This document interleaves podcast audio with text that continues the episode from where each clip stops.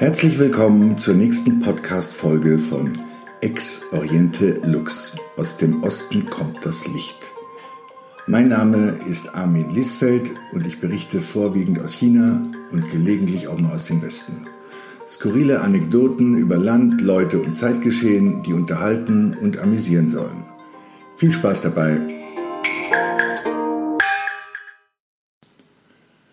Andere Länder, andere Sitten. Ja, unabhängig von den ständigen komischen Situationen im Stile von Lost in Translation, die sich aufgrund der Sprachbarrieren in China so im Alltag ergeben, ähm, stolpert man aber auch ständig noch über ganz andere Dinge, die sich einfach ähm, aus äh, Sitten, Gebräuchen und Traditionen ergeben. Also mir sind da ein paar echt lustige Sachen widerfahren. Ähm, eine der schrägsten Sachen, wie ich fand, war ähm, die erste Maiwoche, also rund um den Tag der Arbeit. Ähm, es begab sich an einem Freitag. Also zumindest war in meinem Kalender und im Rest der Welt war Freitag. In China war aber an diesem Freitag Sonntag. Denn die Chinesen hatten den heutigen Freitag gegen den letzten Sonntag eingetauscht. Genauso wie sie den gestrigen Donnerstag mit dem kommenden Sonntag eingetauscht hatten. Und der 1. Mai, der am Mittwoch war, wurde dadurch quasi zu einem dreitägigen Megafeiertag gemacht, ohne wertvolle Arbeitszeit zu verlieren. Man hat einfach dafür sonntags gearbeitet. Ich habe das nicht geschnallt, überhaupt nicht. Ich hatte mich zwar gewundert, warum in meinem Lieblingsrestaurant am letzten Sonntag nichts los war und ich nicht wie sonst ein bis anderthalb Stunden warten musste auf den Tisch. Aber gut, das habe ich mal dankend angenommen. Ähm, allerdings saß ich dann da alleine, ähm, weil mein Date nicht auftauchte. Eine Lehrerin, die textete mir dann und hat mir kurzfristig abgesagt, weil sie für eine Lehrerin, äh, für eine andere Lehrerin einspringen musste und ein paar ihrer Unterrichtsstunden übernehmen musste. Ähm, das habe ich zwar nicht kapiert, warum sie das am Sonntag machen muss, aber gut, ich habe vieles äh, nicht kapiert in China. In beiden Zusammenhängen tauchten zwar immer wieder die Erklärung auf, dass heute doch schließlich Freitag sei, aber ich habe dem wirklich keine sonderliche Beachtung geschenkt. Ich habe das irgendwie einfach überhört, überlesen. Mir waren aufgrund der Sprachbarrieren so viele seltsame Sachen passiert, dass ich irgendwann aufgehört habe, mich zu wundern. Ich hatte irgendwie ähm, einfach alles immer hingenommen nach einer Zeit. Hauba, alles klar. Ich nicke stets alles ab und nehme es mit selbstverständlicher Gelassenheit hin. Man muss einfach auch nicht immer alles verstehen und hinterfragen. Das ist so ein Ding, was ich in China schnell drauf hatte. Irgendwann klärt sich immer alles von ganz alleine auf. Ja, genauso in meinem Schwimmbad in Dongdan, der Pool, den ich regelmäßig aufsuchte äh, habe ich mich auch am Anfang ja, gewundert, warum da Spuckknöpfe am Ende der Bahn standen, in die sich die, in die, die Schwimmer nach ihren Bahnen gerne reinspuckten. Aber warum das so ist, habe ich auch nie wirklich hinterfragt. Keine Ahnung. Ich war einfach nur glücklich gewesen, dass ich so einen tollen Pool unweit von meiner Wohnung gefunden hatte, in dem ich meinen Frühsport absolvieren konnte. Zumal das Ding echt beeindruckend war, wie so vieles in China gerne immer beeindruckend oder ein Tick größer ist. Es war ein 50 Meter Becken im zweiten, äh, zweiten Stock eines Gebäudes. Sowas hatte ich vorher noch nie gesehen. Und sowas wie mich hatte man dort wohl auch noch nie gesehen. Es waren ausschließlich chinesische Schwimmer. Und, aber sie freuten sich sichtlich über den Besuch der Langnase. Ja, es herrschte wieder mal überschwängliche Hilfsbereitschaft, Gastfreundschaft. Also das habe ich ja oft erlebt. Aber in solchen Orten, wo man eben als Westler dann alleine ist, ist es besonders intensiv zu spüren. Auch weil es kein schicker war, sondern so, weiß ich nicht, ein ganz einfaches Ding. Und sie sich wohl freuen, dass man nicht in einer westlichen Blase lebt, was ja einige Expats tun in Peking, sondern sich unter das Volk mischt, wenn man so will. Ja, also mir, wurden, mir wurde Schnaps angeboten im Schwimmbad, Zigaretten. Es war wirklich äh, lustig. Und es herrschte unverhohlene Neugier, auch in der Dusche. Ja, es gibt da kleine proportionale Unterschiede. Ja, also Väter mit ihren kleinen Kindern in der Dusche, die mit dem Finger auf mich zeigten, das war echt lustig. Assimilation im wahrsten Sinne des Wortes.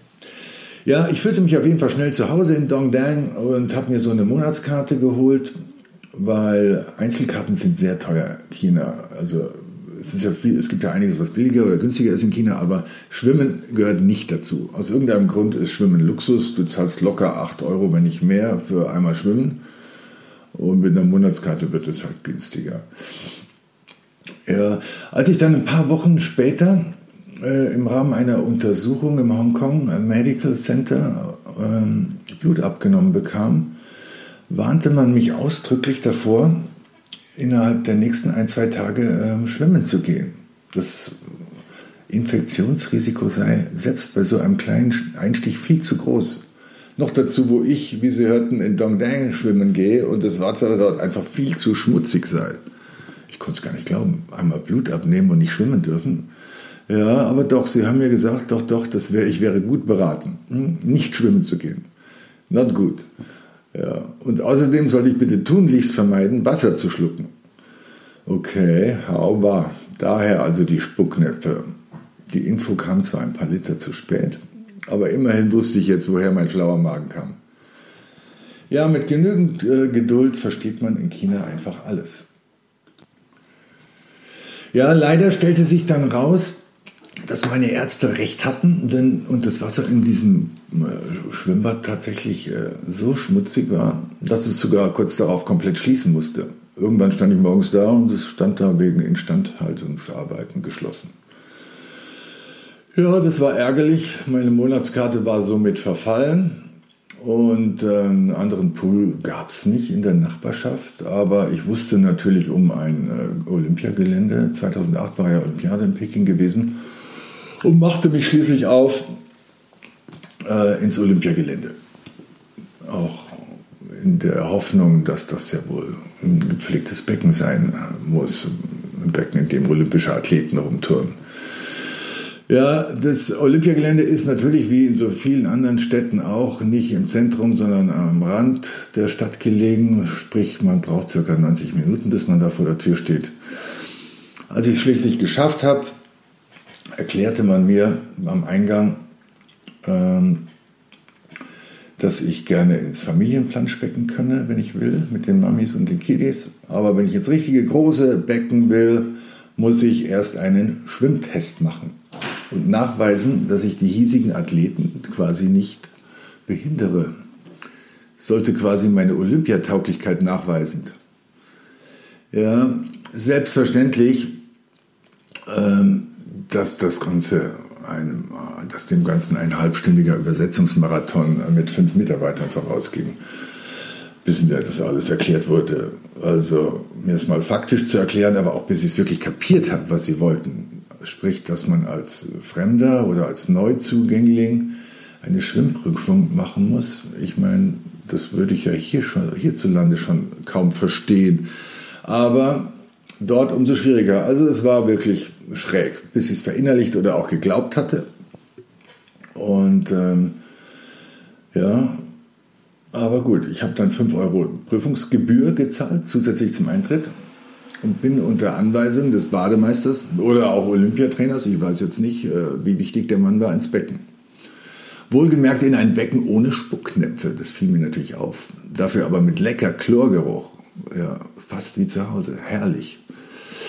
Ja, Gott sei Dank bin ich äh, professionell ausgestattet, da ich, egal wo ich bin auf der Welt, jeden Morgen irgendwo schwimmen gehe und habe so eine Brille, also eine professionell anmutende, so und ein paar Paddles auch, so dass mir zumindest ein wohlwollender Blick des glatzköpfigen Schwimmtrainers zuteil wurde. Im Stile von, ah, die Langnase war wohl tatsächlich schon mal im Wasser gewesen. Aber trotzdem, Regeln sind Regeln. Ich sollte ihm erstmal zeigen, dass ich es wirklich kann. Erste Anforderung war, ich musste mit erhobenen Armen eine Minute im tiefen Wasser äh, schwimmen, ohne unterzugehen. Anschließend sollte ich vier Bahnen auf 50 Meter kraulen, während er mich musterte und Zeit nahm.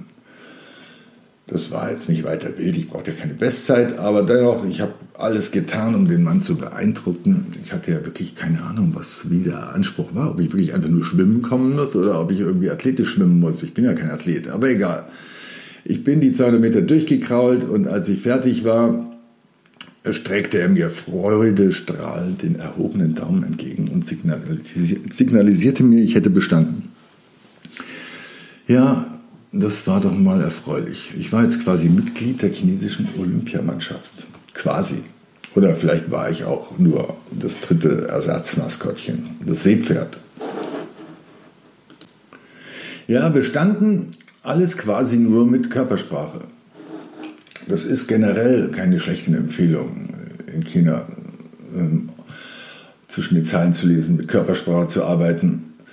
Ähm, und die Übersetzungsfunktionen der Smartphones können nämlich oft zu Missverständnissen führen. Vor allem, wenn man, wie ich anfangs, eine deutsche App geladen hat und ähm, anscheinend haben deutsche Programmierer eine andere äh, Vorstellung von Chinesisch als die chinesischen Apps, die deutlich besser sind. Also ich hatte, ich weiß gar nicht mehr, iTranslate oder iTranslation installiert man tippt oder spricht dann den deutschen Text ins Smartphone und das spuckt dann die chinesische Übersetzung aus. Also, oder zumindest das, was der deutsche Programmierer dafür hält. Also, ich habe irrsinnig viele komische Sachen erlebt. Also, Beispiel zum Beispiel, ich, ich, ich, ich möchte bitte einen Tisch für 19 Uhr reservieren. Antwort: Entschuldigung, aber wir haben keine Tische für 19 Menschen. Oder Kannst du mir bitte das restliche Essen für zu Hause einpacken? Antwort, ich kann nicht mit dir nach Hause gehen, ich muss noch weiterarbeiten. Ja, die kleine Kennerin hatte leicht errötet darüber gelacht, nahm es mit Humor. Das hat die Dame ein paar Tage zuvor nicht gemacht. Die hatte mich während eines Kaffeebesuchs, sie saß am Nachbartisch, via Dolmetsch-App gefragt, woher ich denn komme.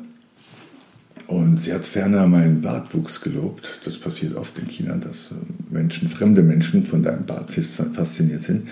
Wie auch immer, sie schien also interessiert und offen und äh, weswegen ich dann auch nicht lange zögerte, sie an meinen Tisch zu bitten.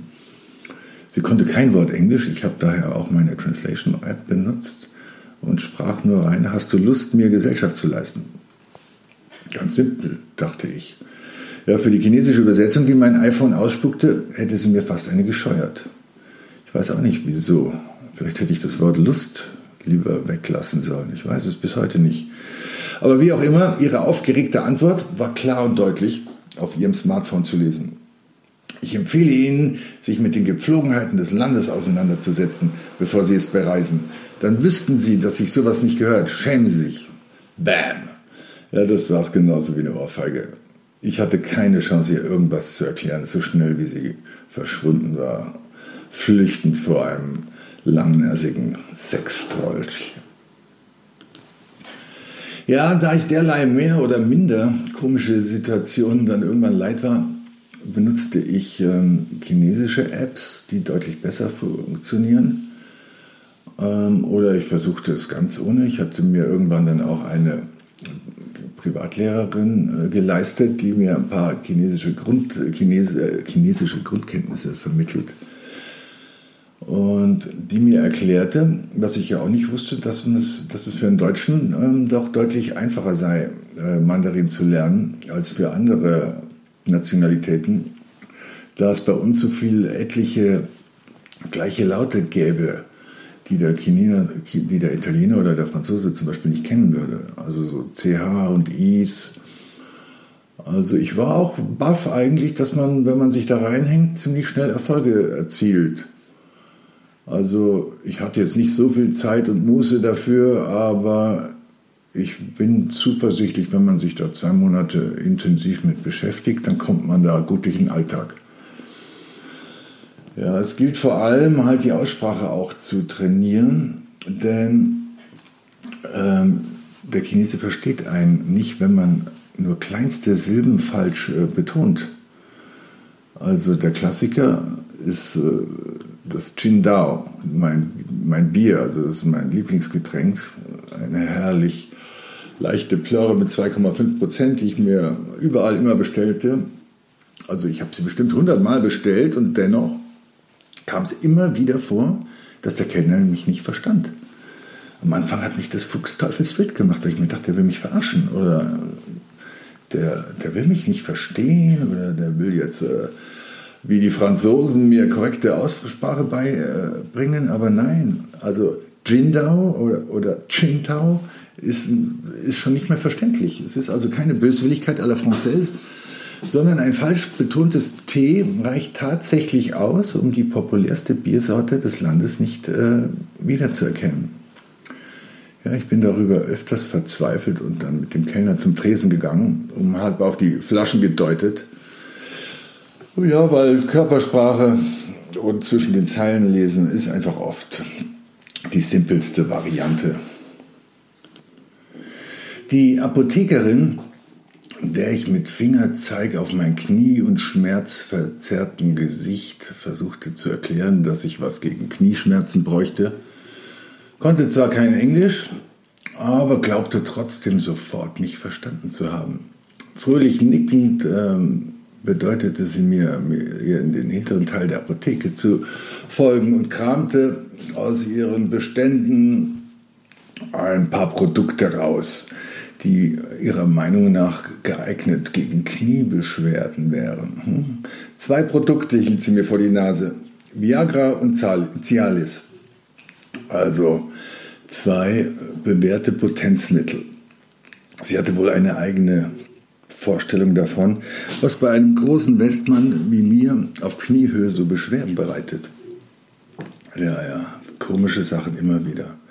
Aber nachdem mir Potenzmittel keine gute Option schienen, um meine Schmerzen zu behandeln, suchte ich einen Arzt in der Nachbarschaft auf. TCM, Traditional Chinese Medicine stand am Eingang geschrieben. Ja. Das Schild und die 50 Patienten, die im Eingangsbereich auf Behandlung warteten, hatten mich sofort überzeugt, dass das keine schlechte Adresse sein könnte. Ja, ich war sofort die größte Attraktion in der Praxis. Alle Augen ruhten auf mir und die Blicke sprachen Bände. Der muss ja sterbenskrank sein, wenn er sich hierhin verirrt, die Langnase. Auf Ausländer waren sie eindeutig nicht eingestellt. Ja, also weder das Publikum noch das medizinische Personal. Keiner von den Ärzten oder Krankenschwestern sprach Englisch. Also wieder aufs Knie deuten, leidend reinschauen und so weiter. Funktionierte. Hm? Ich wurde ruckzuck auf eine Liege gebeten und der Arzt hatte auch ruckzuck verstanden, um was es ging. Er tastete mein Knie ab und erklärte mir, schließlich auch mit einer seiner äh, Translation-Apps, dass er mir ein paar Akupunkturbehandlungen empfehlen würde und natürlich viel Ruhe, damit das heilen könnte. Ich erklärte ihm, viel Ruhe hätte ich nicht, ich zum Arbeiten im Lande. Aber gut, er meinte, ich solle langsam machen und regelmäßig zur Akupunktur kommen. Ja, Kostenpunkt 5 Euro für jeweils 30 Minuten. Das war dann doch mal eine Ansage. In Deutschland zahle ich 80 Euro, wenn ich mich gelegentlich gegen meine ähm, Sinusitis akupunktieren lasse. Also habe ich einfach zweimal ähm, Sinusitis dazu gebucht und war dann die nächsten Wochen wortloser Stammgast in der Praxis. Und wurde bei der Gelegenheit auch äh, Zeuge einiger seltsamer TCM-Methoden um mich herum. Ja, also lange Nadeln, kurze Nadeln, mittellange Nadeln, Feuer, Lötkolben, Schröpfgläser. Also es war sehr interessant.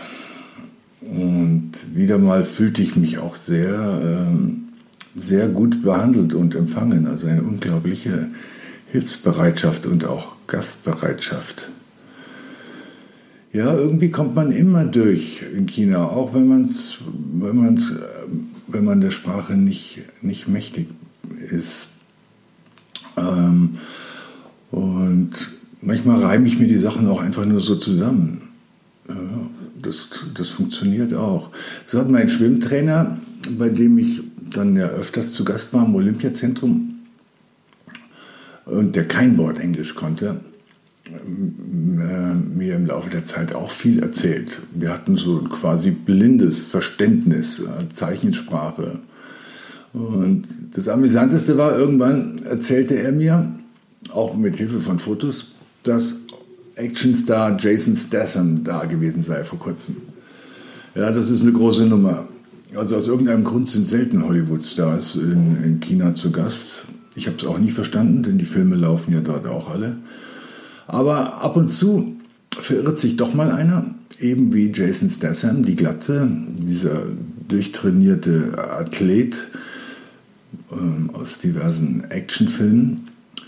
Und der war wohl da gewesen wegen einem Film, in dem auch Wasser vorkam. Deswegen haben sie wohl Fotos am Pool gemacht und er war auch am Schwimmbad gewesen und äh, mein Trainer zeigte mir Bilder von dem Hollywood-Star und gestikulierte und machte. Und ähm, was ich, was ich dem entnahm, erstmal, wie überrascht er doch gewesen war, wie, wie klein Jason gewesen sei. Ja? Also verglichen mit mir sei er der reinste Zwerg, quasi eine Lachnummer und seinen komischen Schwimmgesten nachzuurteilen, hatte Jason wohl im Wasser auch keine allzu gute Figur abgegeben. Ja, womöglich hat Jason sogar die Seepferdchenprüfung nicht bestanden. Oder zumindest hätte er dabei viel schlechter abgeschnitten als ich. Irgend sowas in der Art. Also, man braucht kein Chinesisch, das geht auch so. Und die Empfangsdame, die mit mir auch mittlerweile vertraut war, hatte auch Bilder von Jason da und zeigte sie mir und kicherte und zeigte dauernd auf die, auf die Glatze von Jason und gab mir damit zu verstehen, dass Männer ohne Haare für sie total äh, lächerlich wären. Sei erwähnt, dass äh, Westmänner in China zwar prinzipiell hoch im Kurs stehen, vor allem wenn sie auch noch groß sind, aber mit Bart umso mehr, einfach weil dem gemeinen Chinesen kein äh, Bart wächst. Deswegen ähm, als Westmann in China ohne Bart rumzulaufen, das ist so, als würde man einen rosafarbenen Porsche mit Automatikgetriebe fahren. Ja, daher Pech gehabt, lieber Jason. Die freundliche Dame im Schwimmbad hast du nicht beeindruckt. So wie ich sie verstanden habe, hat sie mir klar und deutlich äh, zu verstehen gegeben, in allerbesten Mandarin, dass du, Jason, verglichen mit mir das reinste Weichei bist. Ja, Leute, so einfach geht Chinesisch. So, ihr Lieben, das war's für heute. Vielen Dank fürs Zuhören. Ich hoffe, es hat euch gefallen. Mein Podcast gibt's auch als Blog. Selber Titel Ex Oriente Lux. Zu finden auf meiner WordPress-Seite armin-liesfeld.com. Ich freue mich immer über Feedback und hoffe, ihr seid beim nächsten Mal wieder dabei. Bis dahin sage ich Sai Jan, alles Liebe, bleibt gesund und munter